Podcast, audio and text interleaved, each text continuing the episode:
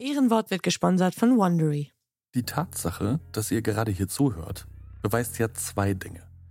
Ihr mögt Podcasts und, ähnlich wie wir, habt ihr ein riesengroßes Herz für Skandale. Und da haben wir eine ganz besondere Empfehlung für euch. Denn vielleicht erinnert ihr euch noch an eine unserer allerersten Folgen. Und zwar haben wir da die Geschichte über Milli Vanilli erzählt.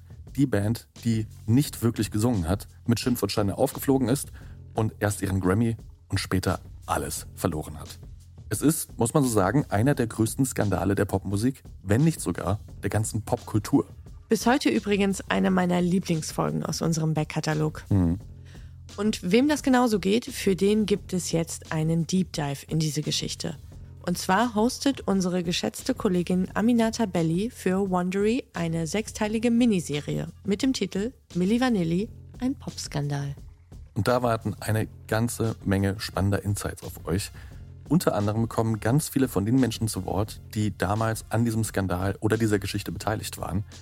Zum Beispiel der Frontmann Fab und der Produzent Frank Farian.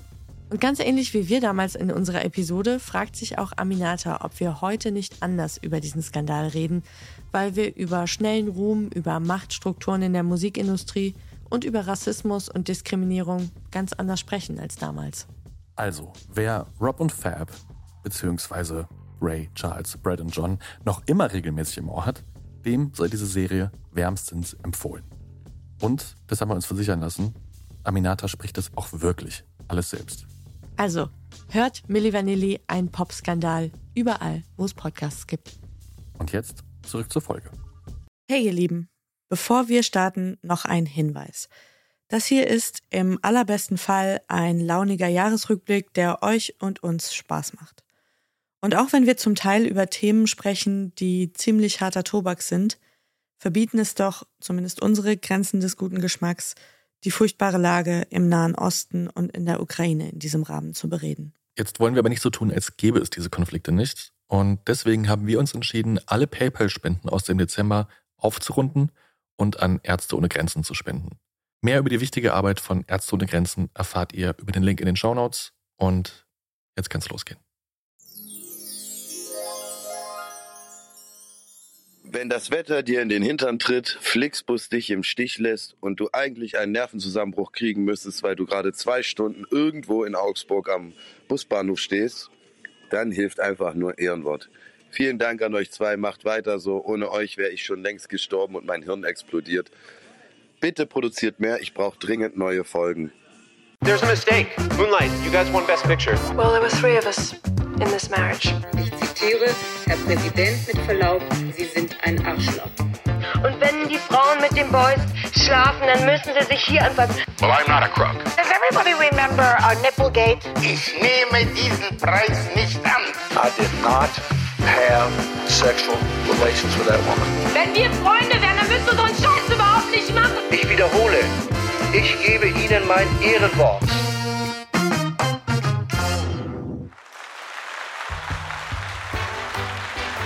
Herzlich willkommen, liebe Zuhörerinnen und Zuhörer, zum großen und lang ersehnten Ehrenwort Jahresrückblick 2023. Schön, dass ihr wieder dabei seid und eingeschaltet habt. Wir haben kurz darüber nachgedacht, ob wir die Folge Männer, warum nennen, haben uns dann aber doch für den altbekannten Episodentitel entschieden. Ihr kennt das Spiel, wir möchten wie gewohnt mit euch die Skandale des Jahres Revue passieren lassen und dazu das ein oder andere Gläschen Sekt trinken. Deshalb stellt doch schon mal was kalt und macht es euch gemütlich. Aber ein bisschen was ist ja doch anders dieses Jahr, Fabian. Und zwar werden wir nicht wie in den vergangenen zwei Staffeln das Jahr Monat für Monat durchgehen, sondern anhand all eurer Einreichungen und Nominierungen die Skandale des Jahres prämieren. Also quasi wie die goldene Himbeere, nur dass es nicht um Filme geht, sondern um das echte Leben. Sehr richtig, Jakob. Und deswegen haben wir uns jetzt hier auch wirklich in den allerfeinsten Zwirn geworfen, uns was Sprudelndes aufgemacht und bevor wir loslegen, wollten wir noch einmal ein großes Dankeschön aussprechen an all diejenigen von euch, die uns eine Sprachnachricht geschickt haben, E-Mails natürlich oder über die QAs mitgemacht, abgestimmt und eingereicht haben. Oder über Instagram kommentiert haben. Oder über Instagram kommentiert haben natürlich. Einiges davon haben wir kommen sehen. Anderes haben wir schon längst wieder vergessen. Und zu Recht, muss man auch sagen. Verdrängt wäre vielleicht das richtige Wort. Ja. Insofern vielen, vielen Dank. Und ja, lasst uns keine Zeit verlieren, sondern wir legen direkt los, würde ich sagen. Ja. Und zwar mit unserer ersten Kategorie. Lügner des Jahres. Und hier sind die Nominierten.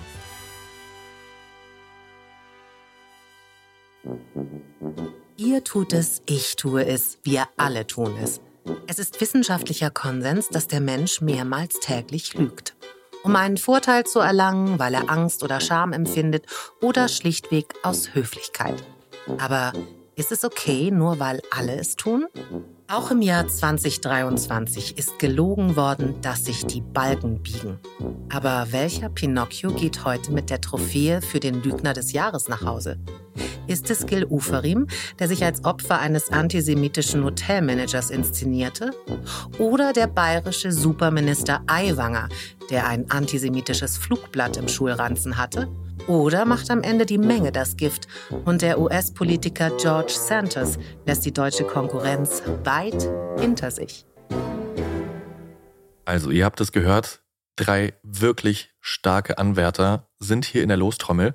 Drei große Aufregergeschichten, die nicht nur euch, sondern auch uns in Wallung gebracht haben dieses Jahr. Das kann man wohl sagen. Falls ihr euch nicht mehr an alles so gut erinnern könnt, hier nochmal eine kleine Zusammenfassung. Fangen wir an mit George Santos. Wer ist das überhaupt? Die meisten von uns haben, wenn überhaupt, vor 2023 wahrscheinlich noch nie etwas von ihm gehört. Und das hätte auch so bleiben können. Und nicht etwa, weil er gute oder schlechte Politik gemacht hat oder Anhänger oder Nicht-Anhänger von Donald Trump ist, sondern weil die New York Times Ende letzten, Anfang diesen Jahres alle seine Lügen gebündelt von einem auf den anderen Tag ans Licht gebracht hat. Und die Liste ist lang. Zum einen hat George Santos behauptet, ein College-Volleyball-Star gewesen zu sein, bei Goldman Sachs gearbeitet zu haben, jüdische Vorfahren zu haben, die vor dem Holocaust geflohen sind und dass seine Mutter bei den Terroranschlägen des 11. September ums Leben gekommen ist. Alles frei erfunden. Außerdem wurde bekannt, dass er Spenden- und Wahlkampfgelder für Luxusartikel, Spa-Ausflüge und Privaturlaube veruntreut haben soll. Santos sorgte damit innerhalb von nur zwei Monaten im Amt für einen der bizarrsten und bescheuertsten Skandale in der Geschichte der amerikanischen Politik. Und ich meine, da ist das Rennen wirklich hart. Ich wollte gerade sagen, derer gab es viele. Ja. Im Mai 2023 wird Santos dann mit 13 Anklagepunkten konfrontiert, darunter Betrug, Geldwäsche und Diebstahl öffentlicher Gelder. Und im Oktober kommen noch 23 weitere Anklagepunkte hinzu. Darunter unter anderem auch der Versuch, die Kreditkartendaten seiner SpenderInnen zu stehlen. Und wer die Republikanische Partei kennt, kann es sich wahrscheinlich lebhaft vorstellen, dass man sich alle Mühe gegeben hat, diese heiße Kartoffel so lange wie möglich in den Händen zu behalten, um bloß keinen Sitz im Kongress zu verlieren.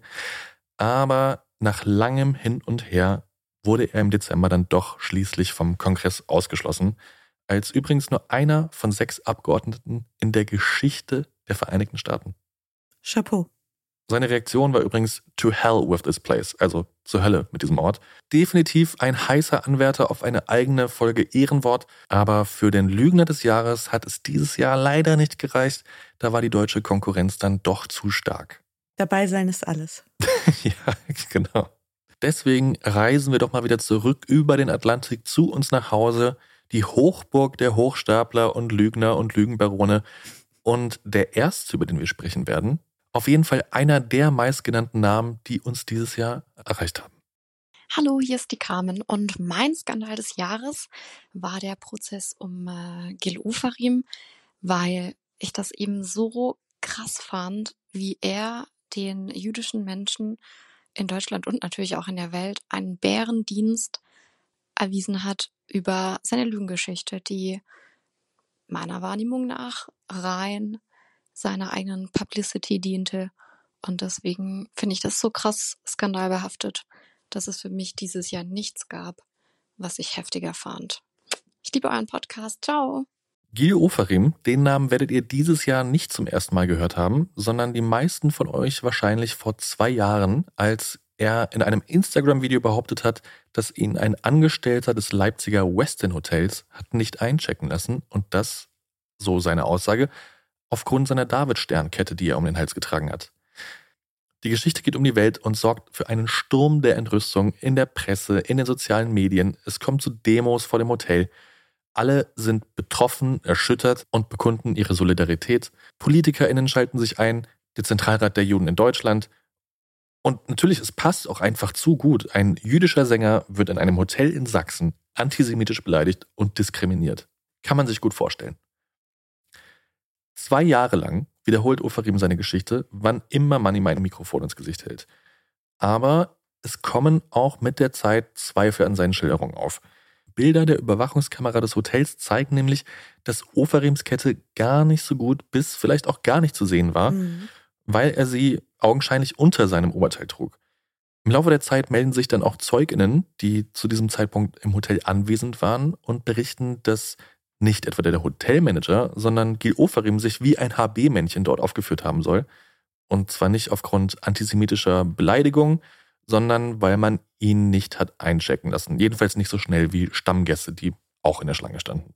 Es gab an dem Abend wohl ein technisches Problem an der Rezeption mit dem Check-in und dementsprechend hatte sich eine Schlange in der Lobby gebildet. Und er muss wohl sauer darüber gewesen sein, dass andere Gäste, also Stammgäste des Hotels, ihm vorgezogen wurden, dass sie zuerst bedient wurden. Genau. Und jetzt, zwei Jahre später, wirklich erst vor ein paar Wochen, kommt es dann auch tatsächlich zum Prozess. Aber auf der Anklagebank sitzt nicht dieser Herr W. vom Hotel, sondern Gil Ofarim selbst, und zwar wegen Verleumdung. Und am sechsten Prozesstag ist es soweit und Gil Ofarim legt ein Geständnis ab. Die Vorwürfe treffen zu, er möchte sich bei Herrn W. entschuldigen und es tut ihm auch wirklich leid und er hat das Video gelöscht. Bei diesen drei Sätzen blieb es auch. Also das war jetzt keine tränenreiche Entschuldigung und einen zu Kreuze kriechen. 10.000 Euro muss er zahlen an einen gemeinnützigen Zweck und ein in der Höhe nicht bekanntes Schmerzensgeld, das er dem Hotelangestellten zahlen muss, was zumindest in meinen Augen auch gerechtfertigt ist, denn dieser Mann wurde zwei Jahre lang wie ein Antisemit gehandelt, musste sich psychologisch behandeln lassen. Also wir haben es ja mitbekommen, was da los war damals. Ihr könnt euch ja vorstellen, dass im Internet komplett fertig gemacht worden. Die ganze Hotelkette stand unter Generalverdacht. Viele andere Angestellte des Leipziger Hotels mit Sicherheit auch. Ich habe irgendwo gelesen, dass Herr W. seinen Namen von der Klingel mhm. abgemacht hat, ab einem gewissen Punkt, weil er auch Morddrohungen bekommen hat. Das ist natürlich auch kein geiler Vorwurf, mit dem sich zwei Jahre mal so easy weiterleben lässt. Ja. Zumal Gil Ofarim ja wirklich auch bis zuletzt behauptet hat, dass diese Geschichte sich genauso zugetragen habe. Also der ist ja zu keinem Zeitpunkt davon abgewichen, bis eben vor kurzem vor Gericht. Also, auch hier Ehrenwort Folge in Spee und auch ein Lehrstück über mediale Vorverurteilung und bis zum nächsten Dschungelcamp wahrscheinlich auch das letzte Mal, dass wir von Gil Oferim gehört haben. Könnte sein. Ja, viele von euch haben Gil Oferim ganz vorne gesehen in diesem Jahr, aber es gab tatsächlich noch eine Lügengeschichte, die ist sich so oft gewünscht worden wie keine zweite. Und das ist diese hier. Ich muss ganz klar sagen, ich bin weder Antisemit noch Extremist, sondern ich bin ein Demokrat, ich bin ein Menschenfreund, kein Menschenfeind. Und insofern sage ich das wirklich, dass ich hier für die letzten Jahrzehnte äh, alle Hände ins Feuer legen kann. Und was in Jugendzeiten hier diskutiert wird, wundert mich etwas. Aber es ist auf alle Fälle so, dass vielleicht in der Jugendzeit das eine oder andere äh, so oder so interpretiert werden kann, was als 15-Jähriger hier äh, mir vorgeworfen wird. Aber auf alle Fälle, ich sage, äh, seit dem Erwachsenenalter, die letzten Jahrzehnte, kein Antisemit, kein Extremist, sondern ein Menschenfreund. Ein Menschenfreund. Ja, absolut konkurrenzlos. Der Lügner des Jahres ist der bayerische Wirtschafts- und Energieminister, der Menschenfreund Hubert Aiwanger. Wir sagen herzlichen Glückwunsch. Bravo. Majesté. Zur Erinnerung, am 25. August berichtet die Süddeutsche Zeitung über ein antisemitisches, rechtsextremistisches Flugblatt, das aus der Feder des bayerischen Wirtschaftsministers und Freien Wählerchefs Hubert Aiwanger stammen soll. Er soll es vor 35 Jahren als Elftklässler im Alter von 17 Jahren im Schulranzen gehabt haben und damit erwischt worden sein. Und ich weiß, dass viele Medien sich entschieden haben, den widerlichen Inhalt dieses Flugblattes nicht zu reproduzieren und es gibt auch gute Gründe, das nicht zu tun. Ich fand aber, es hat Herrn Aiwanger dabei geholfen, dieses Narrativ von der Jugendsünde aufrechtzuerhalten, was ich eine nicht ganz treffende Beschreibung für diesen Vorgang finde. Ja. Ich will es nicht in Gänze vorlesen, weil es ist wirklich ekelerregend. Nur für diejenigen, die es vielleicht nicht mehr präsent haben. Also es ging in diesem Flugblatt um ein Preisausschreiben für Vaterlandsverräter. Zu gewinnen gäbe es unter anderem, ich zitiere, einen Freiflug durch den Schornstein in Auschwitz, einen lebenslänglichen Aufenthalt im Massengrab, einen kostenlosen Genickschuss oder einen einjährigen Aufenthalt in Dachau. Ich glaube, jeder von uns hat Scheiße gebaut, als er 17 Jahre alt war. Und auch Scheiße geredet. Und auch Scheiße geredet und auch aufgeschrieben. Aber das ist was, das hatte ich jetzt nicht im Schulranzen. Oder Vergleichbares. Nee. Gut, aber man soll ja nicht immer von sich auf andere schließen. Zur Stellungnahme aufgefordert hat Hubert Aiwanger die Vorwürfe erst komplett abgestritten und der SZ mit rechtlichen Schritten gedroht. Wenige Tage später hat er dann aber erklärt, dass er tatsächlich das Papier im Rucksack hatte. Er sei aber nicht der Urheber, sondern, und das ist das Neue, der Hund hat die Hausaufgaben gegessen, geschrieben hat das Flugblatt sein Bruder. Pikant ist auch der Zeitpunkt der Entdeckung dieses Flugblatts. Nämlich am 8. Oktober wird in Bayern gewählt und wenige Tage nach Veröffentlichung dieser Geschichte können die Briefwahlunterlagen beantragt werden. Aiwanger spricht deswegen auch von einer medialen Hetzkampagne, die ihn persönlich wie politisch fertig machen solle. Wohingegen das Flugblatt absolut keine Hetze ist. Nein. Also da muss man schon differenzieren können. Das war ein Jungenstreich. Das war ein Jungenstreich. Viele Medien recherchieren jetzt im Umfeld von Hubert Aiwanger und finden immer mehr ehemalige Lehrkräfte und SchülerInnen, die sich an antisemitische Witze und Hitlergrüße vor Unterrichtsbeginn erinnern wollen und die tatsächlich auch bereit sind, eidesstattliche Erklärungen zu unterschreiben, dass dem so gewesen sei. Jetzt waren da mit Sicherheit auch ein paar TrittbrettfahrerInnen dabei, die ja dann behauptet haben, sie würden nach 30 Jahren wissen, welche Wurst der Hubert jetzt auf der Semmel hatte, Leberwurst, Gelbwurst, wie auch immer.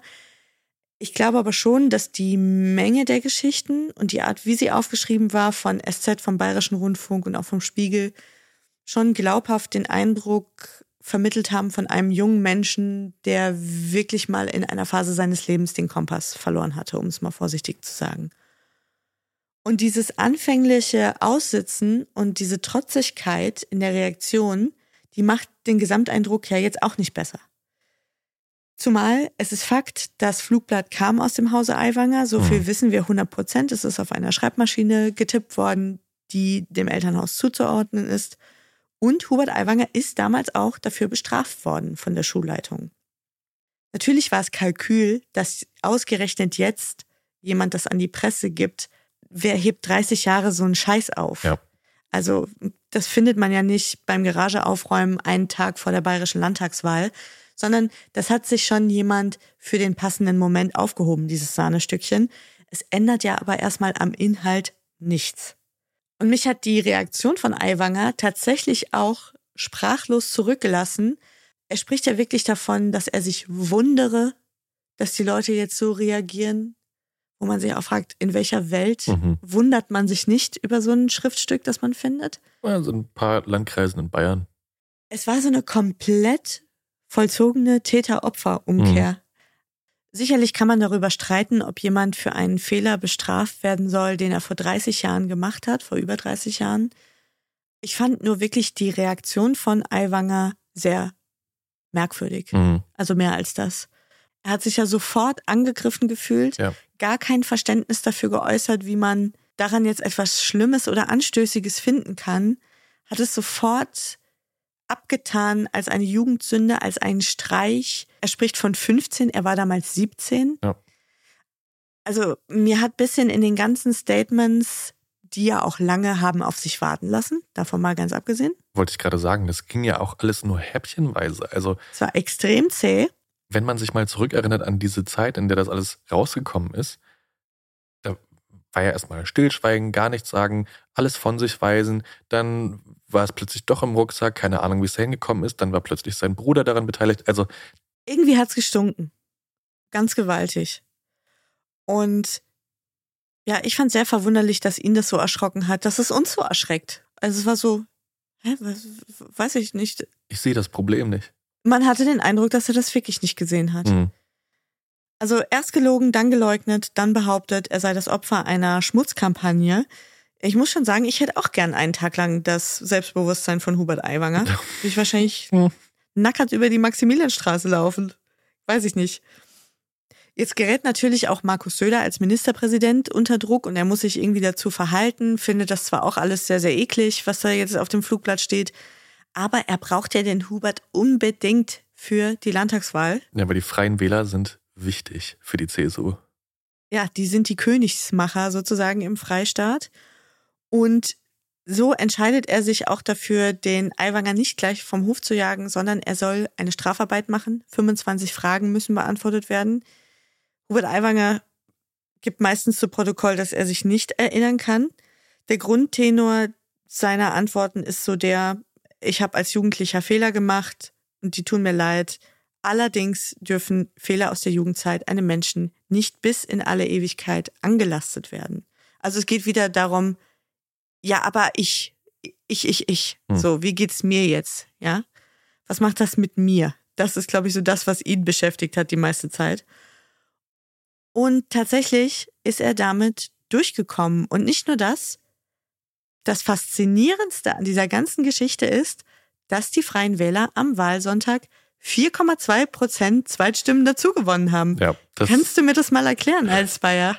Keine Ahnung. Ich muss sagen, ich war genauso schockiert wie du. Also, ich habe jetzt schon damit gerechnet, dass die Stimmen jetzt nicht einbrechen werden, aber dass es dann noch mehr Stimmen für die gab im Vergleich zur letzten Wahl, fand ich dann schon auch heftig. Also, das kann man interpretieren, wie man möchte. Ja, und nicht nur die Freien Wähler haben ordentlich dazu gewonnen, sondern auch die AfD und jeder, jede Dritte in Bayern hat rechts von der CSU gewählt. Ja, mei. Das macht schon Grund zur Sorge. Also ich finde, es gibt natürlich irgendwo eine Diskussionsgrundlage, inwieweit Dinge verjähren können, die man in der Jugend angestellt, gesagt oder getan hat. Auf jeden Fall. Fair, ja. Allerdings, wenn du in einem politischen Amt aktiv bist, in einer der führenden zwei Parteien in einem Bundesland Vizeministerpräsident bist, dann sind Details zu einer womöglich antisemitischen oder rechtsextremen Einstellung dann eben doch relevant und diskussionswürdig. Das stimmt. Ich hätte damit gut leben können, dass er das überlebt, wenn ich den Eindruck gehabt hätte zu irgendeinem Zeitpunkt, er macht sich jetzt gerade. Genau.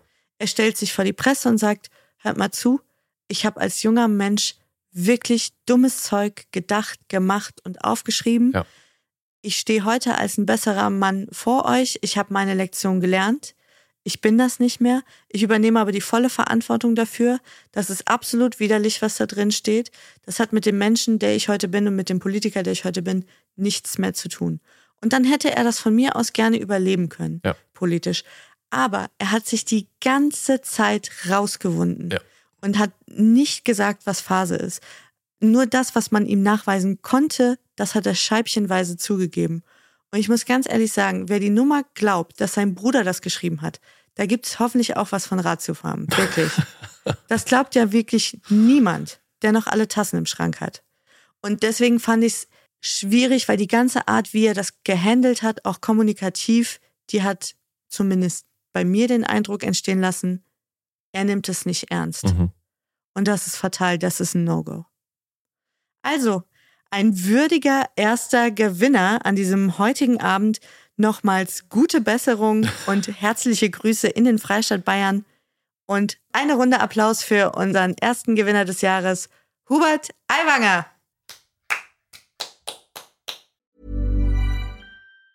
If you thought the only way to get a more defined jawline with natural looking results was through surgery, think again. Juvederm Volux XC is a non surgical injectable gel filler that improves moderate to severe loss of jawline definition and can help you achieve natural looking results with little downtime. Even better, this improved definition lasts up to one year with optimal treatment. No maintenance required. Improve jawline definition for a smooth, sculpted look with Juvederm Volux XC. For important safety information and to find a licensed specialist, visit juvederm.com. That's J U V E D E R M.com. Not for people with severe allergic reactions, allergies to lidocaine, or the proteins used in Juvederm. Common side effects include injection site redness, swelling, pain, tenderness, firmness, lumps, bumps, bruising, discoloration, or itching. There's a risk of unintentional injection into a blood vessel, which can cause vision abnormalities, blindness, stroke, temporary scabs, or scarring. Talk to a licensed specialist to find out if it's right for you.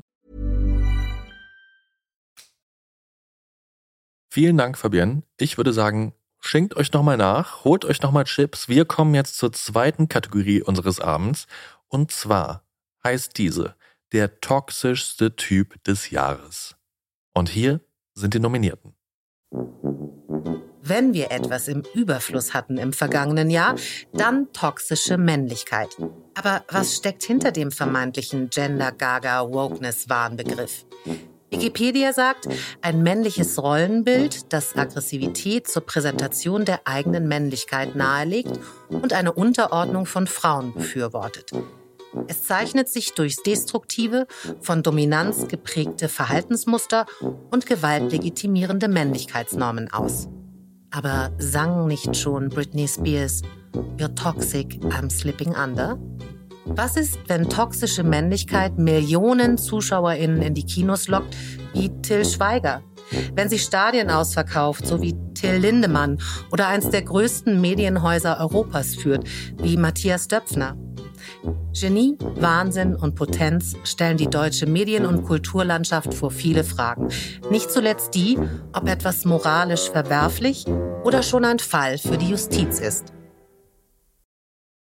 Tja, wir hatten es schon angesprochen, 2023 war wieder einmal ein Jahr, in dem sich sehr viele Männer nicht so richtig im Griff hatten. Und drei Namen habt ihr uns immer wieder dermaßen laut zugerufen auf unseren verschiedenen Kommunikationskanälen, dass wir sie einfach nicht überhören konnten. Film ab. Sie nennen ihn den Imperator. So hat der Spiegel im April über den Starregisseur Till Schweiger getitelt. Denn am Set von Manta Manta, zweiter Teil, soll der Hauptdarsteller, Drehbuchautor, Co-Produzent, Regisseur, Halbzeitstatist, Maskenbildner war er, glaube ich, nicht. Kostümausstattung und Licht. enorm stark alkoholisiert zur Arbeit gekommen sein, aggressiv und ausfallend gegenüber Mitarbeitenden aufgetreten sein, eine junge Statistin in eine mehr als ja, missliche Situation gebracht haben. Mit anderen Worten, an mindestens diesem Set muss ein Klima der Angst geherrscht haben. Und auch der Arbeitsschutz konnte durch die ganzen Überstunden und die mangelnde Professionalität gar nicht mehr gewährleistet werden. Mhm. Und auch wenn Schweiger und die verantwortliche Produktionsfirma Konstantin die Vorwürfe in weiten Teilen bestritten haben, dann ein bisschen was davon zugegeben haben, aber manches immer noch bestreiten, ist mehr oder weniger eindeutig belegt, dass es Arbeitsunfälle am Set von Manta Manta gab und dass Schweiger einem Herstellungsleiter ins Gesicht geschlagen hatte, als der versucht hat, ihn daran zu hindern, betrunken ans Set zu kommen. Nur der Vollständigkeit halber, weil wir waren auch nicht dabei. Bei NTV hat Till Schweiger später gesagt, er habe den Mann ins Gesicht gefasst, er hätte nicht zugeschlagen. Aber er hat auch eingesehen, dass selbst das überhaupt nicht geht. Ins Gesicht Maus gerutscht. Quasi. Also ich habe diesen Spiegelartikel sofort gelesen, als er in der Timeline aufgetaucht ist. Ja. Der Spiegel hat da insgesamt mit 50 Menschen aus der Branche gesprochen. Und die Schilderungen, die sie da darlegen, die zeichnen ein wirklich düsteres Bild der deutschen Filmindustrie, das uns beiden nicht ganz unbekannt ist, denn wir haben ein paar filmschaffende Menschen in unserem Freundes-, Familien- und Bekanntenkreis. Nichtsdestotrotz, niemand will Klarnamen äußern, denn viele Beschäftigte beim Film, insbesondere gerade in so Assistenzpositionen, die sind eben total abhängig von der Gunst von Menschen wie Schweiger oder Ja. Firmen wie der Konstantin, die eben maßgeblich die Branche prägen und dafür verantwortlich sind, dass die gebucht werden. Ja. Also, wenn man an so einem großen Set ist und dann sagt die Maskenbildnerin zum Beispiel, der Hauptdarsteller, der hat mich angefasst oder der hat mir irgendeinen dummen Spruch gedrückt, dann geht halt meistens nicht der Hauptdarsteller, sondern dann geht die Maskenbildnerin und die darf dann auch bei der nächsten Produktion nicht nochmal wiederkommen. Also vereinfacht gesagt, wer sich beschwert, wird nicht mehr gebucht. So einfach ist es ja. Eine der wenigen prominenten Filmschaffenden, die sich dazu öffentlich geäußert hat, ist Nora Tschirner. Die hat die Zustände an deutschen Filmsets in einem Instagram-Video als ein offenes Geheimnis bezeichnet und keinen Hehl daraus gemacht, dass es da wirklich eine ganze Reihe von Problemen gibt. Also ohne jetzt Till Schweiger anzugreifen, weil mit dem hat sie ja auch schon zusammengearbeitet, hat sie wissen lassen, dass das Bild, was da gezeichnet wurde in diesem Spiegeltext, dass das keine Überraschung sei und dass das mehrheitlich auch so stimme, dass die Zustände so sind wie dort geschildert. Es gab dann zwar verschiedene Aktionspläne und ähm, Diskussionsrunden. So richtig nachhaltig hat man jetzt aber nicht den Eindruck, dass sich seither nennenswert was verbessert hat in der Situation. Und ich glaube auch nicht, dass irgendjemand Anzeige erstattet hat gegen Schweiger oder die Konstantin. Das habe ich auch nirgends gelesen oder mitbekommen. Ich kenne nur eine Person, die die Konstantin verklagt und die sei an dieser Stelle gegrüßt. Aufs Herzlichste. Ein Gutes hat es zumindest, wenn man der Berichterstattung glauben mag, macht Till Schweiger gerade eine Therapie. Hoffen wir, dass sie was bewirkt. Aber es gibt auch gute Nachrichten. Das Beste kommt zum Schluss. So heißt der neue Film von Till Schweiger und der ist seit Anfang Dezember in den Kinos und der hat alles, was in eine gute deutsche Komödie gehört. Eine Freundschaft zwischen zwei Männern, die unterschiedlicher nicht sein könnten und eine Krebsdiagnose. Ich rieche den nächsten Bambi.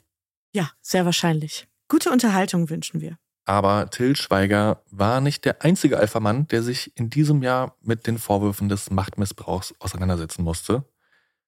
Da gab es nämlich noch jemand anderen, der mit Film weniger zu tun hat, aber mit Medien mindestens genauso viel. Und zwar geht es ins Zeitungsgeschäft. Wir sprechen über Matthias Döpfner, der kein so gutes Jahr 2023 hatte. Nee, ich glaube nicht. Dabei waren schon die Jahre davor ein bisschen anstrengend mit Julian Reichelt. das Ganze hat dann im Frühjahr 2023 nochmal so einen kleinen Höhepunkt erlebt, als nämlich Benjamin von Stuckrad-Barre, langjähriger Döpfner-Freund, muss man wissen an dieser Stelle, mhm seinen Roman Noch wach veröffentlicht hat, der, so schien es, so scheint es, diese ganze Geschichte bei der Bild fiktiv, halb fiktiv erzählt. Die ganze PR-Kampagne von diesem Buch fußt jedenfalls darauf, ob das jetzt den Tatsachen entspricht oder ob das frei erfunden ist. Die Ähnlichkeiten zu verschiedenen öffentlichen Personen sind nicht ganz von der Hand zu weisen. Und sollte das auf Tatsachen basieren, dann würde auch Matthias Döpfner nicht ganz so gut wegkommen aus der ganzen Nummer. Und dann wird alles noch schlimmer, denn nicht nur der Stuckrad-Barre-Roman wird veröffentlicht, sondern auch private Mails, Chats und Nachrichten von Matthias Döpfner an verschiedene Personen, darunter auch verschiedene Führungskräfte im Verlag. Und die lassen tief blicken oder mhm. in einen Abgrund, je nachdem, wie man sehen möchte. Ähm, ich zitiere, die Ossis sind entweder Kommunisten oder Faschisten, Angela Merkel ist der Sargnagel der Demokratie, er freut sich auf den Klimawandel und den Friedensnobelpreis für Donald Trump, sollte er denn jemals kommen. Also dieser intelligente Schöngeist Döpfner, der simst wie ja, so ein Stammtischbruder bei Telegram. Vor allem in den Zeitungen entbrennt jetzt so ein Streit darüber, ob das jetzt private Nachrichten sind oder ob das schon dienstliche Kommunikation ist. Und diese Diskussion ist spätestens dann zu Ende, als klar wird, dass er an Mitarbeitende die Weisung gegeben hat, dass sie vor der Wahl doch bitte viel und vor allem wohlwollend über die FDP schreiben sollten. Also, ja, es wäre schon klare Einflussnahme auf die Berichterstattung. Das geht eigentlich presserechtlich so nicht. Und dann kommt es, wie es für Döpfen in den letzten Jahren öfter mal gekommen ist. Er muss in die Öffentlichkeit treten und sich entschuldigen. Im Intranet klingt das dann alles wieder ein bisschen anders. Da schreibt er dann von Ironie. Und außerdem lässt er natürlich die ganze Welt wissen, dass sowieso alles aus dem Zusammenhang gerissen sei.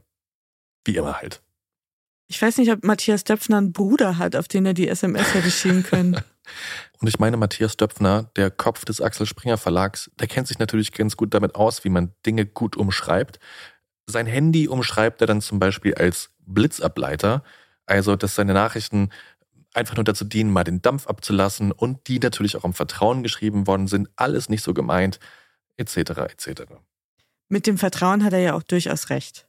Ja, klar. Das muss man ihm schon noch geben. Na klar. Trotzdem, es ist ein ja, düsterer Blick in seine Seele, würde ich behaupten. Konsequenzen hat das alles am Ende dann doch nicht. Außer dass er in den USA, also dem wichtigsten Expansionsmarkt für Springer, hier und da gegebenenfalls in Erklärungsnot gekommen sein könnte. Und das wahrscheinlich dann schon zum zweiten Mal in zwei Jahren, denn erst letztes Jahr haben die ihm die Hölle Eis gemacht wegen Reichelt. Tja, die Strähne reißt nicht ab. Ihr seht schon, oder vielmehr ihr hört schon, die Konkurrenz in dieser Kategorie toxischster Typ des Jahres, sie ist tough, aber nur einer kann das Rennen machen. Und in diesem Jahr hat euch kein anderer Mann mehr aufgeregt als dieser hier. Hi, ich bin Merit und äh, für mich ist auf jeden Fall der größte Skandal von 2023 die Aufdeckung vom Castingsystem bei den Shows von und mit Till Lindemann und zahlreichen Vorwürfe über Machtmissbrauch und sexuelle Übergriffe.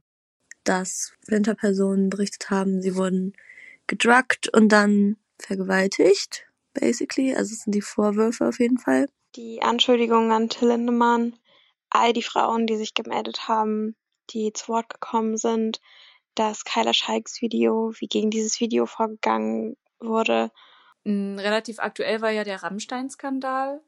Da würde mich schon noch mal ein bisschen so der Hintergrund interessieren, weil ich habe nur am Rande davon mitbekommen. Ich höre die Musik nicht und kenne auch wenige Leute, die sie hören. Deswegen ist das ein bisschen an mir vorbeigegangen. Also ich würde mich freuen, wenn das auf jeden Fall mit dabei ist. Rammstein-Frontmann Till Lindemann ist der toxischste Typ des Jahres. Herzlichen Glückwunsch! Yay! Wir erinnern uns, in diesem Frühsommer haben wir alle ein neues Wort gelernt, und zwar Row Zero, sprich die Reihe Null. Till Lindemann, Frontmann von Rammstein, werden Machtmissbrauch und sexuelle Übergriffe von mehreren Frauen vorgeworfen. Im Rahmen von Konzerten der Band soll es ein Casting-System gegeben haben. Was heißt, es soll es gegeben haben? Das hat es gegeben offensichtlich. Dort wurden mehrere junge Frauen in den Backstage-Bereich gelockt oder unter die Bühne, wo es dann zu sexuellen Handlungen mit Lindemann kam und laut Aussage einiger Frauen eben auch zu sexuellem Missbrauch. Den Stein ins Rollen bringt die Irin Shelby Lynn, die am 25. Mai ein Foto auf ihrem Instagram-Kanal postet, das sie mit riesigen Hämatomen an ihrem Oberkörper zeigt und sie hat keine Ahnung, wo die her sind. Sie weiß nur, Sie war am Vorabend auf dem Rammstein-Konzert in Vilnius, wo sie angesprochen wurde, ob sie nicht Lust habe, Till Lindemann zu treffen. Und als Superfan hat sie dann natürlich eingewilligt, hat aber schon von vornherein gesagt, glaubt man nicht, dass ich mit dem ins Bett gehen werde. Sie trifft dann auch Lindemann und wiederholt das, so um mal gleich die Verhältnisse zu klären, woraufhin er ausgerastet sein soll, sie beschimpft hat, sehr wütend, sehr laut wurde, das Nein aber akzeptiert habe. Also es hat kein Sex stattgefunden. Danach kann sie sich allerdings an nichts erinnern und sie wacht eben grün und blau morgens im Hotelzimmer auf. Und sie ist sich ziemlich sicher, den Drink, den sie da hatte, der ist gespiked worden. Also sprich, jemand hat ihr was ins Glas getan. Und selbstverständlich wird Shelby Lynn dann unter ihrem Post von den ganzen gutherzigen, süßen Rammstein-Fans angefeindet es wird sogar ein Kopfgeld auf sie ausgesetzt. Aber es melden sich ganz, ganz viele junge Frauen auch bei ihr und kommentieren, denen es auf anderen Rammstein-Konzerten ebenso gegangen ist. Und so richtig Fahrt nimmt die Geschichte dann auf, auch hier in Deutschland, als sich die YouTuberin Kyla Scheiks zu ihren Erfahrungen bei einem Rammstein-Konzert im Jahr 2022 äußert. Und in einem 35 Minuten langen YouTube-Video, das sie hochlädt, das bis heute über 5 Millionen ZuschauerInnen gesehen haben, schildert sie glaubhaft und anhand von Chatverläufen und Handyfotos kann sie das auch sehr gut dokumentieren, was sie da erzählt, wie junge Frauen von der Row Zero unter die Bühne oder Backstage gebracht werden, um Sex mit Lindemann zu haben. Und in diesem System hatte die sogenannte Casting-Direktorin von Till Lindemann, Alena Makeva, eine Schlüsselrolle. Sie ist so ein bisschen die Ghislaine Maxwell in dieser Geschichte, denn sie ist mit der Band auf Tour und kontaktiert über Instagram junge Girls in allererster Linie, die zum Konzert gehen und organisiert die für die Afterpartys und lädt die dann ein. Und die Mädchen, die kriegen zum Teil dann auch Instruktionen, wie sie sich anziehen sollen und wie sie sich schminken sollen. Sollen Fotos schicken. Sie sollen Fotos schicken. Es ist aber zu diesem Zeitpunkt wohl nie die Rede von Sex. Es wird vielleicht ein Teil der Frauen vermutet haben, dass es dazu kommen kann. Es wird bestimmt auch ein Teil der Frauen es darauf angelegt haben. Es wird aber unbestritten auch einen riesengroßen Teil gerade junger Frauen gegeben haben, die wirklich überhaupt keine Ahnung hatten, dass es das ist, worauf sie sich da einlassen. Zumal man ja auch sagen muss, wenn man eingeladen wird zu einem Konzert und dann Tickets für ja, diese ominöse Row Zero bekommt und zu der Backstage-Party. Gerade wer mal in den Medien irgendwie so ein bisschen in diese Kreise gekommen ist, Backstage bedeutet jetzt nicht irgendwie das kleine Hinterzimmer hinter so einer Bühne, sondern es ist dann meistens einfach eine ganz normale Party, Party. oder Abendveranstaltung. Mit 200 anderen Leuten. Ja. ja. Das wird in diesem YouTube-Video von Kayla Shikes auch deutlich. Also sie ist dann mitgekommen backstage und da war einfach eine Party mit sehr, sehr vielen Leuten und dann hatte sie da auch ein gutes Gefühl. Aber irgendwie ging sie dann immer weiter. So eine Reihe junger Mädchen, so sie sagt an einer Stelle, wie die sieben Zwerge, sind wir so hinter dieser Makeva hergelaufen und plötzlich war sie in einem Raum, in dem zwei Ledersofas waren und ein Kühlschrank, der mit Wodka gefüllt war, in dem keine Mucke lief. Mhm. Und zu diesem Zeitpunkt hatten alle Mädchen ihre Handys abgeben müssen. Ja, das ist allein schon so creepy. Völlig creepy. Also es war die Afterparty von der Afterparty, wenn du so willst. Jetzt hat dieses Casting-System zu keinem Zeitpunkt irgendwer von der Band bestritten. Zumindest die Mühe hat man sich nicht gemacht. Es steht aber auch der Vorwurf im Raum, Lindemann habe einige Frauen durch K.O.-Tropfen und auch durch Alkohol sexuell gefügig gemacht. Und jetzt klagen seine Anwälte, zum Teil auch erfolgreich, gegen unzulässige Verdachtsberichterstattung, wie es so schön heißt, die eben genau diesen Eindruck erweckt. Trotzdem nimmt aber die Berliner Staatsanwaltschaft Mitte Juni Ermittlungen gegen den Sänger auf. Und das ist auch der Moment, wo sich zum ersten Mal jemand von der Band äußert, nämlich der Drummer, der dann auf Instagram wissen lässt, dass sich Till von den anderen entfernt habe. Das fand ich den absoluten Tiefpunkt dieser ganzen Causa, weil du weißt das, weil du mal in einer Band gespielt hast, die war jetzt nicht so groß wie Rammstein, nicht der Fairness halber. Also ihr habt keine Stadien gefüllt, aber doch kleinere Venues. So eine Tour von dieser Größe zu organisieren, das kostet unglaublich viel Manpower mhm. und Womanpower. Jeder hat von diesem Castingsystem gewusst. Ich schwöre, jeder. Vom Beleuchter bis zur Kabelhilfe, bis zur Band, bis zum Caterer, bis zu den Leuten, die die Dinger vermietet haben. Jeder. Sorry. Es kann mir niemand irgendwas anderes erzählen. Und sich dann hinzustellen und zu sagen, oh ja, der ist so abgehoben, der spricht gar nicht mehr mit uns, der guckt uns gar nicht mehr in die Augen bei der Bandprobe. Nee, sorry. Ja, ich glaube, alle, die an der Tour direkt und unmittelbar beteiligt sind, also die Menschen, die es organisieren, die mitfahren, auf jeden Fall. Es gibt ja dann aber auch immer noch lokale Dienstleister sozusagen, die dann Stagehands irgendwie vor Ort machen ja, das und sowas. Stimmt. Denen möchte ich jetzt nicht unterstellen, dass sie da über alles Bescheid wussten. Im Detail nicht. Vielleicht haben auch Leute Dinge gesehen und das für absolut einvernehmlich gehalten und das gar nicht weiter bewertet, kommentiert, für schlimm empfunden. Alles möglich. Ich glaube aber nur, dass dieser harte Kern, und zu dem gehört ja nun die Band, dass die das alle gewusst haben. Und die haben auch gewusst, dass zum Beispiel keine Ausweise von den Mädchen kontrolliert wurden. Jetzt ist es ja eine der Regeln der Verdachtsberichterstattung, dass der Beschuldigte das Recht haben muss, auch was dazu sagen zu können. Und das haben jetzt Lindemann und seine Anwälte nicht ganz dumm gemacht, denn sie haben ja alle Anfragen, die kamen für Interviews und Stellungnahmen, einfach ins Leere laufen lassen und haben nicht darauf reagiert. Und dann haben die Zeitungen mit dem gearbeitet, was sie hatten. Und dann kam der Anwalt ums Eck und meinte, ja, ja, nee, nee, das ist äh, unzulässige Verdachtsberichterstattung. Das geht jetzt aber so nicht. Und die Kanzlei hat natürlich auch viele der Frauen, die sich über die sozialen Netzwerke gemeldet haben, so lange unter Druck gesetzt, bis sie das lassen. Also die haben auch anwaltliche Schreiben noch und nöcher rausgeschickt, dass die Frauen jetzt den Mund halten sollen. Oder Videos wieder löschen, Tweets wieder löschen. Genau, dass sie diese Aussagen nicht wiederholen dürfen. Sie sind bei Shelby Lynn damit gescheitert. Die hat in ihren noch veröffentlichten Inhalten nichts an Vorwürfen erhoben, wo man sagen kann, das ist nicht belegt, das ist eine Behauptung. Kayla Scheiks darf nicht mehr sagen, dass weibliche Fans auf Rammstein-Konzerten gedruckt und sexuell missbraucht werden. Da musste sie ein Video editieren. Weil das ist genau das, was man ihm am Ende nicht wird beweisen können, dass er die Frauen unter Drogen gesetzt oder mhm. abgefüllt mhm. hat und sich dann an ihnen vergangen hat. Es werden zwischenzeitlich auch Vorwürfe gegen den Keyboarder der Band laut, Flake.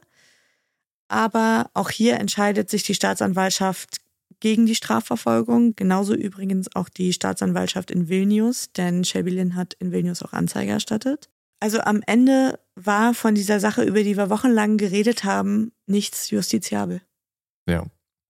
Auch die Geschichte, die ich im Spiegel gelesen habe, darüber, dass Till Lindemann auch eine Minderjährige zumindest gedatet haben soll für eine Zeit lang. Ich glaube, sie war Stimmt. 17, war dann halt doch nicht strafrechtlich relevant, wenn auch wirklich hochgradig verwerflich.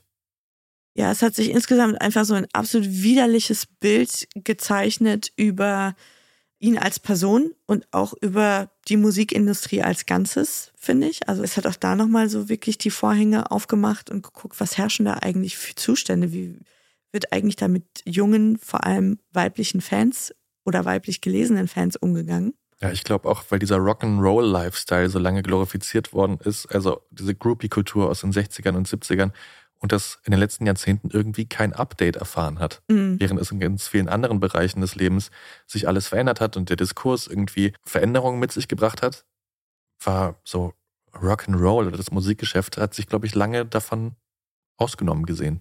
Ja, das ist ja auch ein Begriff, der in der Berichterstattung viel benutzt wurde.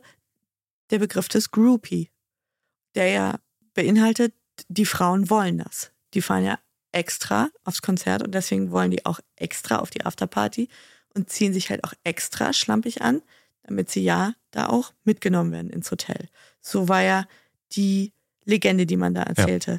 Aber ich glaube, spätestens bei dieser Strafanzeige, die dann gestellt wurde, auch wenn es dann nicht zur Strafverfolgung kam, aber als klar war, dass sich jetzt eventuell Gerichte damit beschäftigen werden, da merkte man, dass dieser Rückhalt, den die Band ja jahrzehntelang genossen hat, im Feuilleton, bei den Radiostationen, bei den TV-Sendern, bei den Verlagen, dass der langsam aber sicher bröckelte. Für meine Begriffe nicht schnell genug.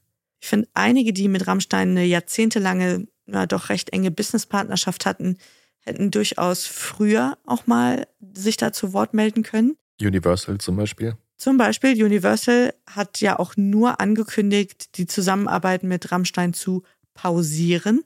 Also es kann auch nicht die Rede davon sein, dass man die dort vom Hof gejagt hätte.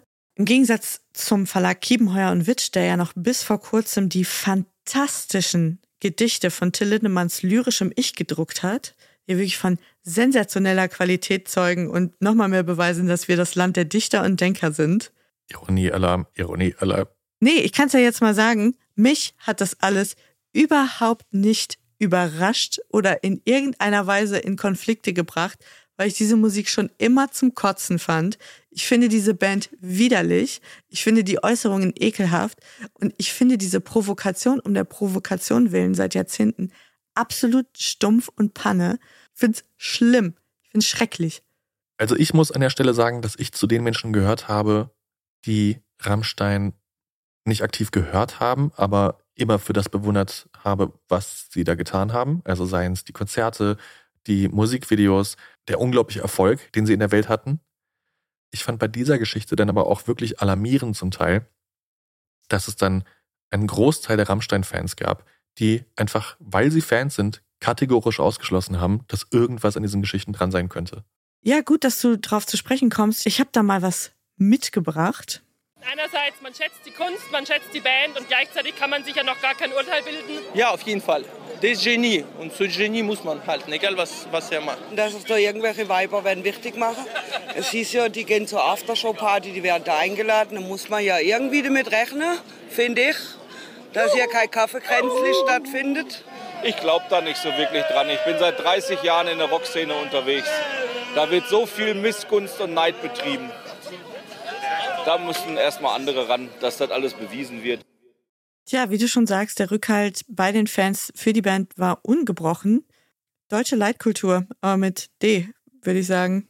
Also auf dem Höhepunkt des Skandals spielt die Band ja viermal ein Konzert in der Münchner Olympiahalle an vier aufeinanderfolgenden Abenden, restlos ausverkauft. 240.000 Fans, glaube ich, die sich das dann angeguckt haben. Alena Makeva durfte nicht mehr mitfahren und es gab auch keine Row Zero mehr. Aber man kann jetzt wirklich nicht behaupten, dass dieser Skandal Till Lindemann zum Pharisäer im eigenen Land gemacht hätte. Eher im Gegenteil. Ich hatte das Gefühl, dass diese Fanbase nur noch eingeschworener mhm. wurde auf die Band.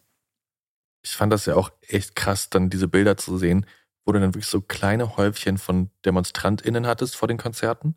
Mhm. die dann wirklich wüst beschimpft worden sind und unter Druck gesetzt worden sind. Also, das fand ich dann echt hochgradig merkwürdig. Mhm. Ich weiß einfach nicht, wie man einfach aus so einer Fankultur heraus sich so derart die Scheuklappen aufsetzen kann, nichts davon ernst nimmt, kategorisch einfach ausschließt, dass irgendwas wahr sein könnte und so einen Schutzinstinkt für irgendwelche Multimillionäre entwickelt, die da auf der Bühne herumtanzen. Es ist mir unbegreiflich. Ja, es hat ja in Wien ähnliche Bilder gegeben und die Demonstrierenden sind aufs Übelste beleidigt und beschimpft worden. Und ja, wie gesagt, ich habe leicht quatschen, weil mich hat es nie interessiert. Mich hat es echt immer abgestoßen. Deswegen ist mir das jetzt auch nicht schwer gefallen, mich davon zu distanzieren. Und ich will jetzt auch nicht sagen, dass jemand, der Zeilen schreibt wie Schnaps im Kopf, du holde Braut, steck Bratwurst in dein Sauerkraut, automatisch ein Vergewaltiger ist. Das ist mit Sicherheit nicht so. Aber ich finde schon vor dem Hintergrund dieses Skandals muss man vielleicht auch mal reflektieren, dass was da zum Teil besungen wurde und auch ästhetisiert wurde in Musikvideos, das ist aufs derbste Frauen verachten und am Ende auch ehrlicherweise richtig stumpf. Und auch wenn dieser Fall keine juristischen Konsequenzen für Till Lindemann hat, das Einzige, was er, glaube ich, davontragen wird, ist eine lange Anwaltsrechnung. Sonst nichts. Ich glaube, die Band ist ja sogar aktuell gerade auf Tour. Die Tour für nächstes Jahr ist auch schon wieder angekündigt in Deutschland. Also mit anderen Worten, wir müssen uns keine Sorgen machen. Ich würde mir nur eine Sache wirklich wünschen, die davon übrig bleibt. Es kann jeder das hören und gut finden. Mein persönlicher Geschmack ist das nicht. Aber ich würde mich jetzt wirklich freuen, wenn das deutsche Feuilleton mal ein für alle Mal das Dauerabonnement im Anus von Rammstein kündigt und das jetzt mal wirklich aufgehört wird, damit Leuten wie mir erklären zu wollen, warum das Kunst ist und ich bin einfach nur zu beschränkt und zu provinziell, um es zu verstehen.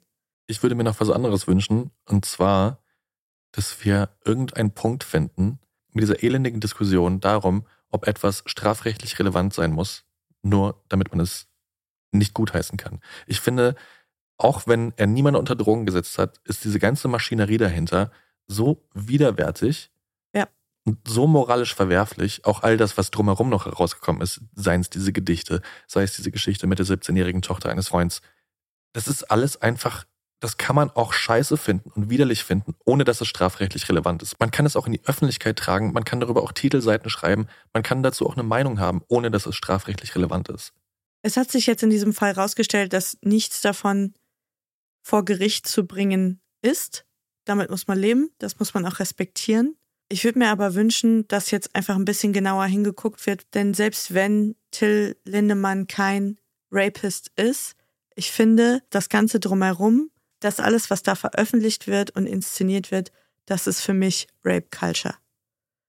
Und ich finde es nicht gut, dass das so eine Sonderbehandlung hier erfährt, nur weil die Band diesen Wahnsinnserfolg hat, den man ihr neidlos zugestehen muss. Irgendwas daran muss die Leute anlocken. Ich kapier's nicht, aber das muss ich vielleicht auch nicht. Aber wenn du es mal vergleichst, wie wir zum Beispiel über Bushido geredet oder geschrieben haben vor zehn Jahren oder überhaupt über Deutschrap und wie Frauen im Deutschrap behandelt werden, was das jedes Mal für ein Riesenfass war, was aufgemacht wurde. Mhm. Und bei Rammstein ist es einfach so ein Given. Mhm. Das kann ich nicht nachvollziehen. In weiten Teilen, nicht überall, aber ja. Ja, also dieses Rohypnol-Gedicht, ja, ja, da hat der Kiepenheuer und Witsch uns drei Monate lang am Stück erklärt, dass das das lyrische Ich sei von Till Lindemann. Wir verstünden das bloß alle nicht, weil wir dumm sind. Nee, sorry. Das, der Typ ist vielleicht kein, kein Straftäter, aber er ist ein und er ist Preisträger des heutigen Abends. Also, herzlichen Glückwunsch nochmal. Liebe Grüße an Till Lindemann, den toxischsten Typ des Jahres 2023. Und falls es noch nicht genug rausgekommen ist, natürlich unsere Solidarität mit allen Frauen, die das angezeigt haben, denen das widerfahren ist, auch die nichts gesagt haben. Wir glauben euch. Ja.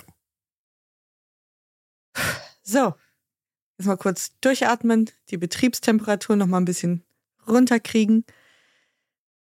Denn wir kommen jetzt schon zur dritten und letzten Preiskategorie des heutigen Abends, die da lautet der WTF-Moment des Jahres. Und hier sind die Nominierten. Uh, what the fuck? What the fuck? What the fuck?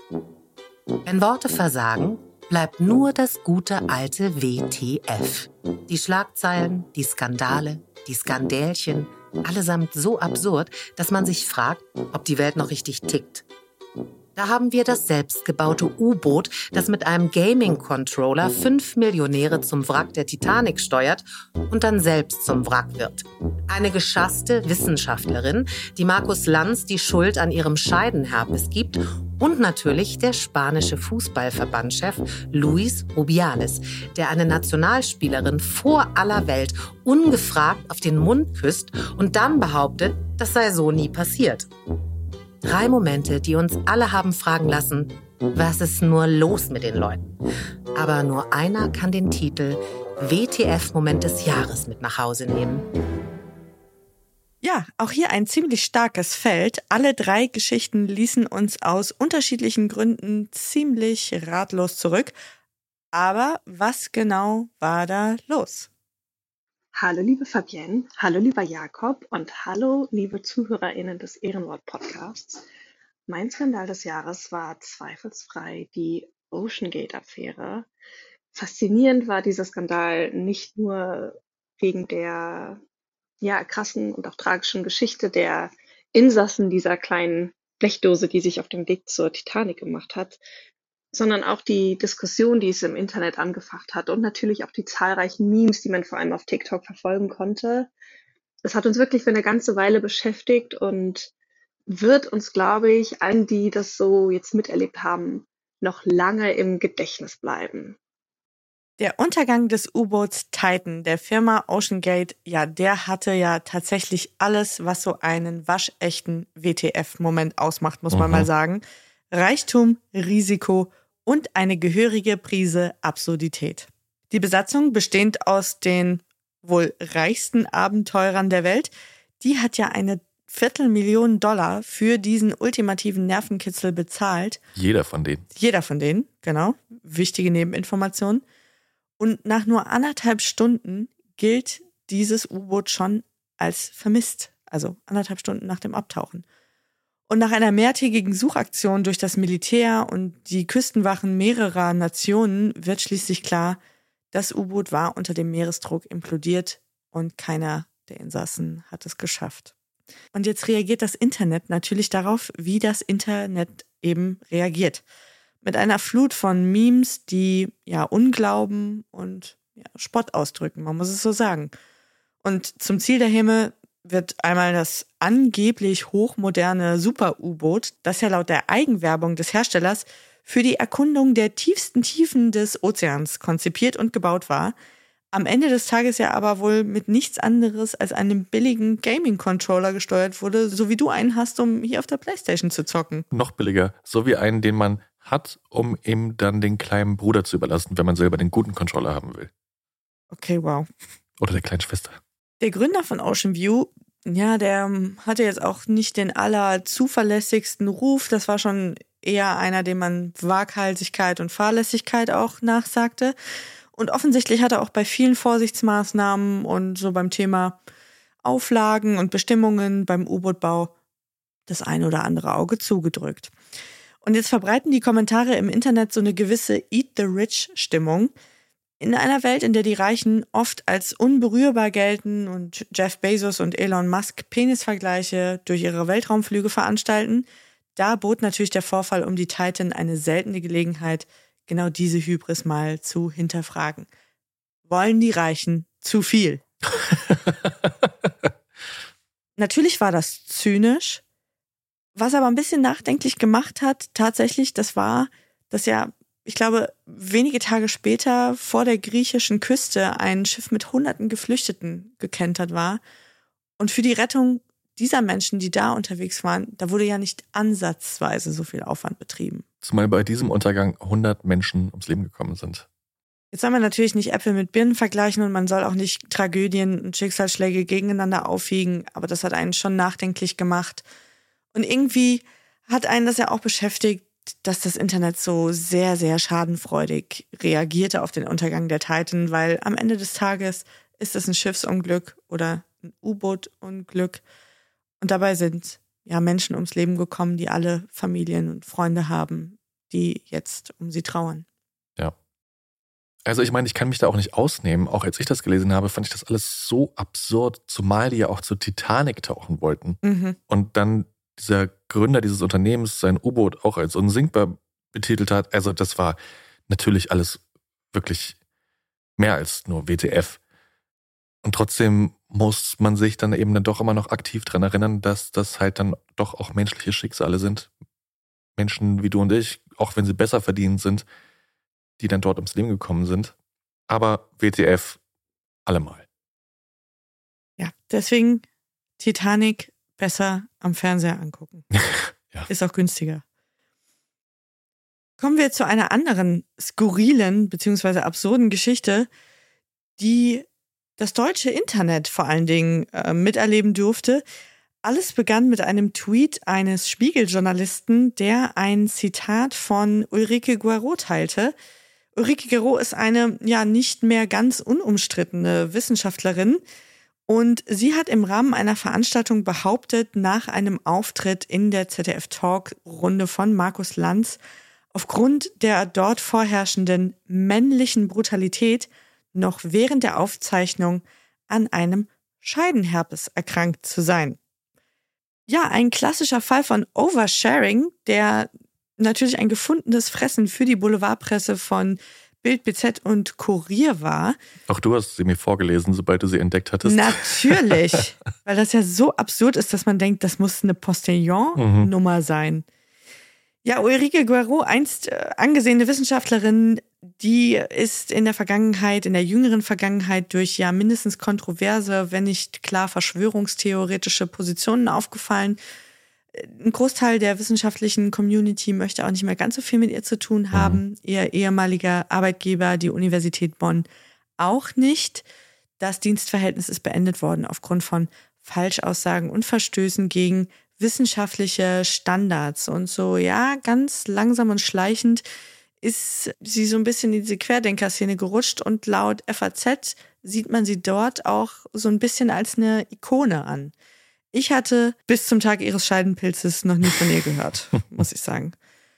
In diesem besagten Lanz-Interview, das nun die Ursache für dieses gesundheitliche Problem ist, waren neben Guarot auch Agnes Strack-Zimmermann und Nathalie Amiri zu Gast. Und Guarot wurde unter anderem für ihre Position zum Angriffskrieg von Russland auf die Ukraine kritisiert. Guarot vertrat und vertritt nämlich die Meinung, dass nicht etwa Russland, sondern die Ukraine den Krieg angefangen hat. Auch da kann man ja nur gute Besserung wünschen. ja. Ich muss dazu sagen, dass in meinen Augen die Tatsache, dass sich sehr, sehr viele Menschen und immer mehr Menschen im öffentlichen Raum benehmen, als wären sie zu Hause, für mich persönlich die größte Volkskrankheit heutzutage ist. Ich finde es ganz schlimm. Und deswegen wundert es mich auch nicht, dass erwachsene Frauen auf irgendwelchen Podiumsdiskussionen über ihre Scheidenpilze reden. Ich wünschte nur, es würde dann nicht über das Internet zu mir getragen. Das wäre wirklich toll, ja. wenn sich das im kommenden Jahr vermeiden ließe. Das würde ich mir wünschen definitiv ein waschechter WTF-Moment. Übrigens, als ich die Frau gegoogelt habe, bin ich noch auf so einen anderen Ausschnitt von ihr gekommen. Allein der ist für, ja, man muss nicht Star Wars-Fan sein, aber für alle, die mal wissen wollen, wie ernst es diese Frau mit der Wahrheit nimmt, zumindest ein gutes Beispiel. Sie spricht hier nämlich auf einer Podiumsdiskussion über das Ende von Star Wars und wie das in ihren Augen aussah. Da können wir mal kurz reinhören. Dass wenn Sie Star Wars gesehen haben, mit Obi-Wan Orbi und Dark Vader und diese, ich, habe ja zwei Söhne, ich musste mir das immer rauf und runter angucken, ja. Aber das Schöne ist ja, dass in der Endszene, wo die da im Zirkel sitzen und äh, Dark Vader endlich bekämpft ist, ja, dieser D2, wie hieß der, ich weiß es nicht mehr, ja, am Ende nur sagt, now we can start the global republic. Wer kennt es nicht? Die berühmte letzte Minute der Star Wars Trilogie. Was ich nicht gut finde, weil wirklich blasphemisch ist, dass sie noch den päpstlichen Segen Obi-Wan Orbi mit reinbringt.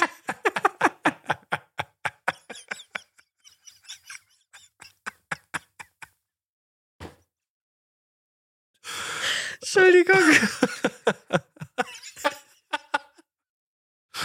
Sehr gut. Zehn Punkte nach Gryffindor.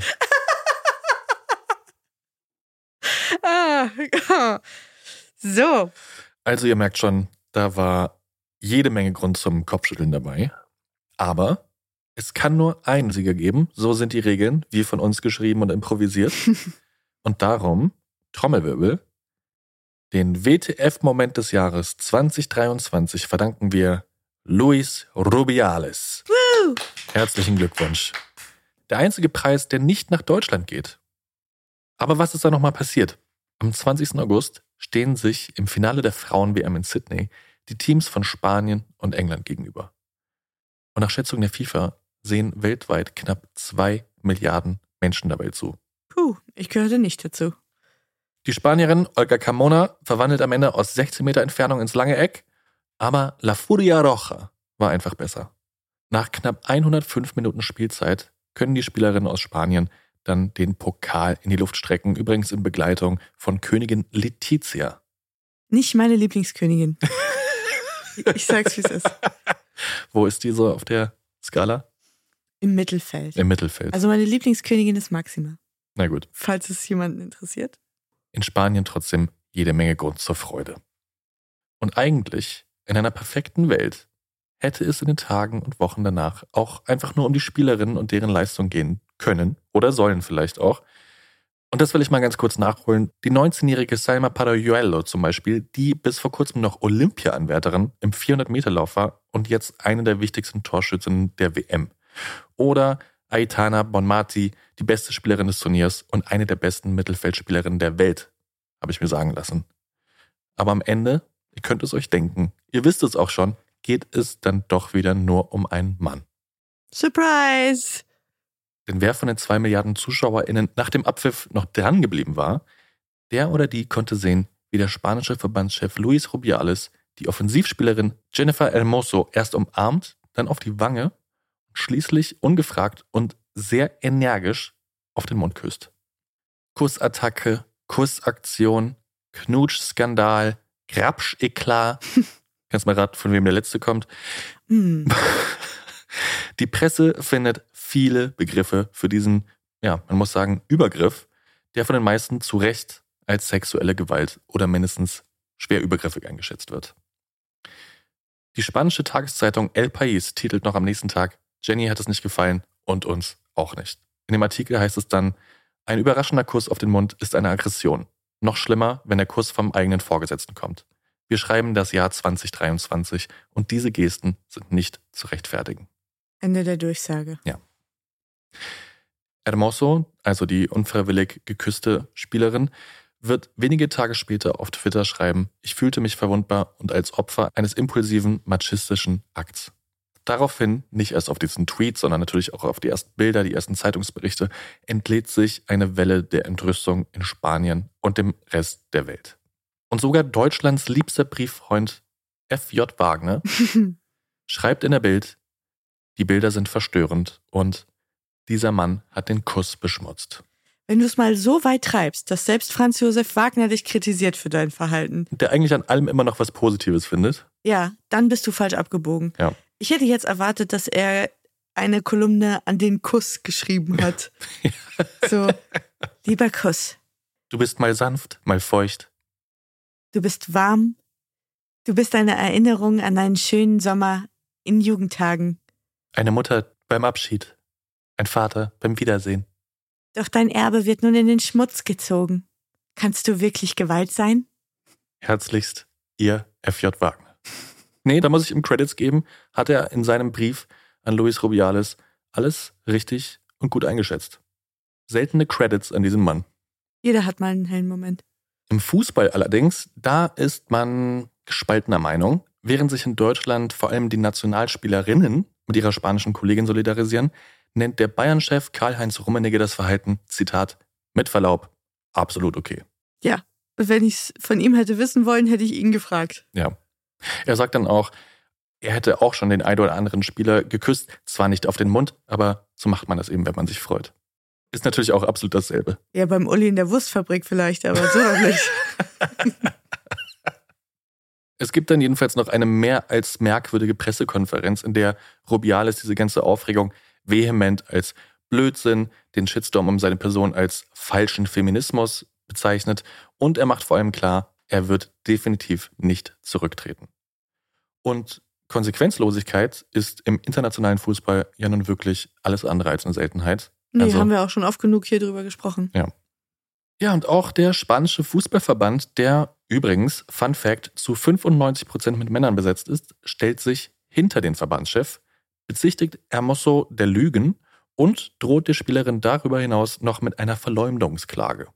Das ist das Allergeilste an dieser Geschichte, dass ja nun wirklich fast jede Fernsehkamera der Welt in dem Moment draufgehalten hat und die jetzt ernsthaft versuchen, das so aussehen zu lassen, als hätte das nicht stattgefunden. Nicht so ganz, sie ziehen schon in Betracht, dass es passiert ist, in ihren Augen allerdings alles einvernehmlich, also in den Augen des Sportverbands. Sie wollte es auch. Ja, und noch perfider ist, dieser Verband veröffentlicht in dem Zuge der Klage dann auch Fotos in der Presse, um den eigenen Punkt zu unterstreichen, auf denen es dann so aussieht, als wäre Hermoso auf Rubiales zugegangen und nicht umgekehrt. Auch ganz geil, dass man dann Fotos irgendwie der Presse präsentiert, während ja eigentlich alles im Fernsehen live übertragen worden ist. Aber gut. Sorry, das sieht aus, als wäre das ein Plot, den man aus einer Simpsons-Episode geklaut hat. ein bisschen, das stimmt. Also, auf den ersten Blick sieht es so ein bisschen aus wie ein klassischer MeToo-Fall. He said, she said, Aussage gegen Aussage. Nur mit dem leichten Unterschied, dass dieses Mal eben die halbe Welt dabei zugesehen hat und es unzählige Videos von diesem Vorfall gibt. Also die Bilder der Kameras, die tausenden Videos von Smartphones der Leute im Publikum. Es ist relativ eindeutig zu sehen, wie der Verbandschef auf die Spielerin zugeht und ja, sie anspringt, muss man wirklich sagen.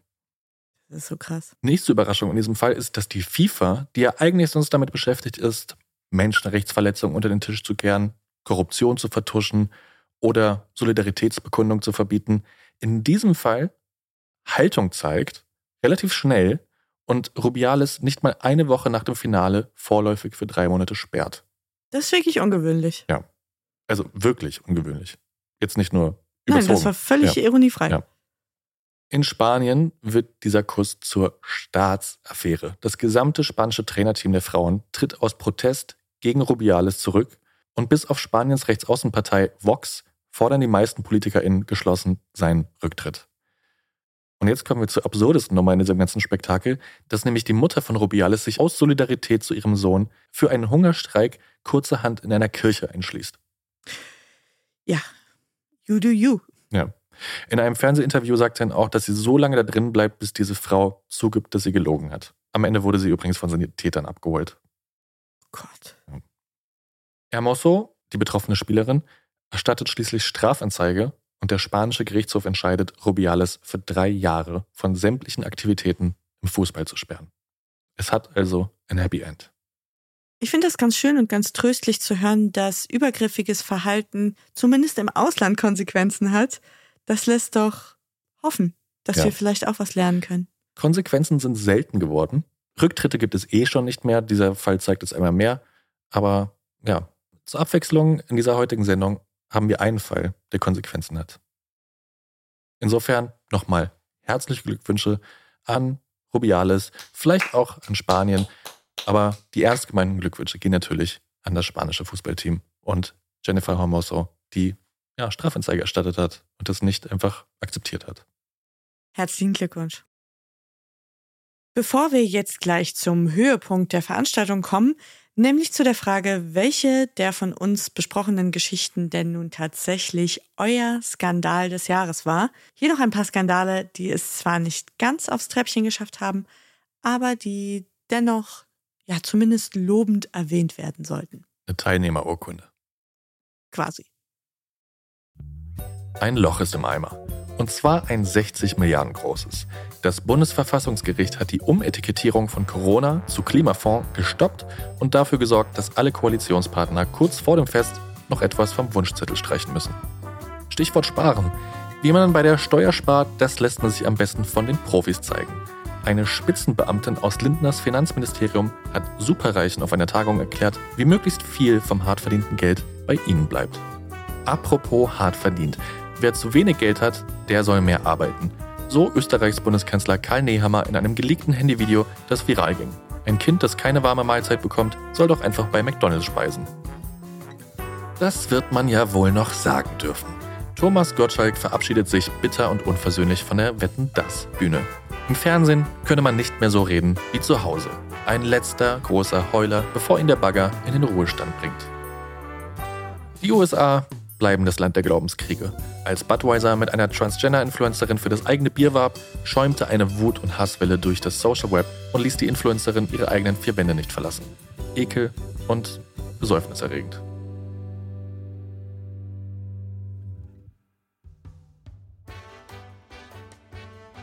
So, ihr Lieben, der Moment der Wahrheit ist gekommen. Uh.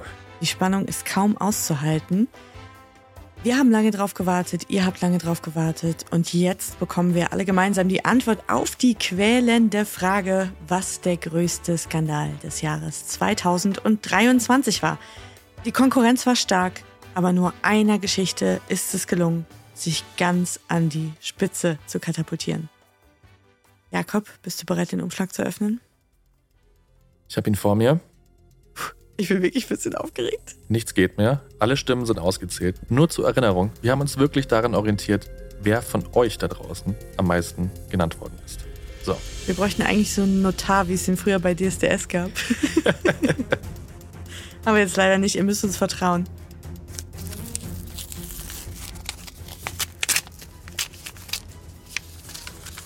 So, ich darf verkünden, der Skandal des Jahres 2023 ist Till Lindemann. Woo. Am Ende war euer Voting dann doch relativ eindeutig. Nichts hat euch im vergangenen Jahr so sehr geärgert wie dieser Mann und diese Geschichte. Und ich würde sagen, das auch völlig zu Recht. Das stimmt. Und vielleicht passt es ja an dieser Stelle ganz gut zu verkünden, dass Till Lindemann auch zum peinlichsten Berliner 2023 gekürt worden ist. Das ist ebenfalls ein Award, der ähnlich wie unserer noch so ein bisschen unterm Radar ist, aber die BerlinerInnen unter euch, die wissen Bescheid, die werden das kennen. Also ein doppelter Grund zur Freude. Ja. Herzliche Grüße gehen raus. Bevor wir jetzt zur Afterparty übergehen, möchten wir die Gelegenheit nutzen und Danke sagen für ein ganz aufregendes und fantastisches Jahr, Mhm. was wir mit euch hatten. Es hat uns so viel Freude gemacht, für euch zu podcasten in diesem Jahr. Es war nicht immer leicht, aber wir sind getragen worden durch die lieben Bewertungen, die Mails, die ihr geschrieben habt, die Kommentare, die es gab, die Rückmeldungen, die uns erreicht haben auf den verschiedensten Kanälen. Jetzt auch die Teilnahme zu dieser Folge, all die Einreichungen, die Nachrichten, die ihr geschickt habt, das hat uns so berührt und so viel zurückgegeben, möchte ich sagen. Wir haben uns richtig gelaufbombt gefühlt. Total. Deswegen nehmt es uns auch nicht übel, dass wir viele der Lobbekundungen, die wir auch als Voicemails bekommen haben, jetzt nicht alle reingeschnitten haben, weil sonst klänge es einfach zu sehr nach absoluter Selbstbeweihräucherung. Aber ich kann euch sagen, wir saßen gemeinsam am Tisch und haben die gehört und uns wurde wirklich warm ums Herz. Ich sag's wie es ist, ich spiele die mehrfach täglich ab. ähm, und ja, andere gehen zum Yoga oder ins Coaching. Ich mache jetzt das. Also vielen, vielen lieben Dank auch für die Unterstützung bei dieser Folge. Wir hoffen, es hat Spaß gemacht. Und wir möchten uns ganz, ganz herzlich bedanken bei unserer lieben Freundin und Lieblingsschauspielerin Claudia Kühn, die sich die Zeit genommen hat, unsere Laudationen zu vertonen. Also ganz, ganz liebe Grüße, liebe Claudia. Und wir hoffen, das Knie ist bald wieder ganz in Ordnung. Vielen Dank. Und ihr kennt das Spiel. Alle Infos zu der heutigen Folge findet ihr in den Shownotes. Dort könnt ihr auch Acast Plus Mitglied werden und uns werbefrei hören. Ihr findet dort unseren PayPal-Spendenlink. Zur Erinnerung, alle Einnahmen aus dem Dezember haben wir an Ärzte und Grenzen gespendet. Guckt auch dort mal vorbei, die leisten wirklich tolle Arbeit. Und ja, wir freuen uns über alle guten Bewertungen, über eure Mails und Zuschriften. Folgt uns auf Instagram at ehrenwortpodcast. Schreibt uns eine Mail an info at ehrenwortpodcast.de. Und sonst hören wir uns im nächsten Jahr wieder. Und zwar in zwei Wochen. Genau, es wird jede Menge neue Skandale geben, deswegen seid nicht traurig, wenn euer Wunschskandal vielleicht heute nicht dabei gewesen ist. Wir haben das alles in unsere Schweineschublade gesteckt und wir werden auch im neuen Jahr wieder viele, viele tolle Aufregergeschichten für euch haben. Kommt gut rein, bleibt gesund, bleibt lieb zueinander. Und am wichtigsten, Bleibt sauber. tschüss. Tschüss.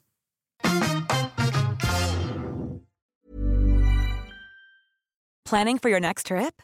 Elevate your travel style with Quince. Quince has all the jet setting essentials you'll want for your next getaway, like European linen, premium luggage options, buttery soft Italian leather bags, and so much more. And is all priced at 50 to 80% less than similar brands.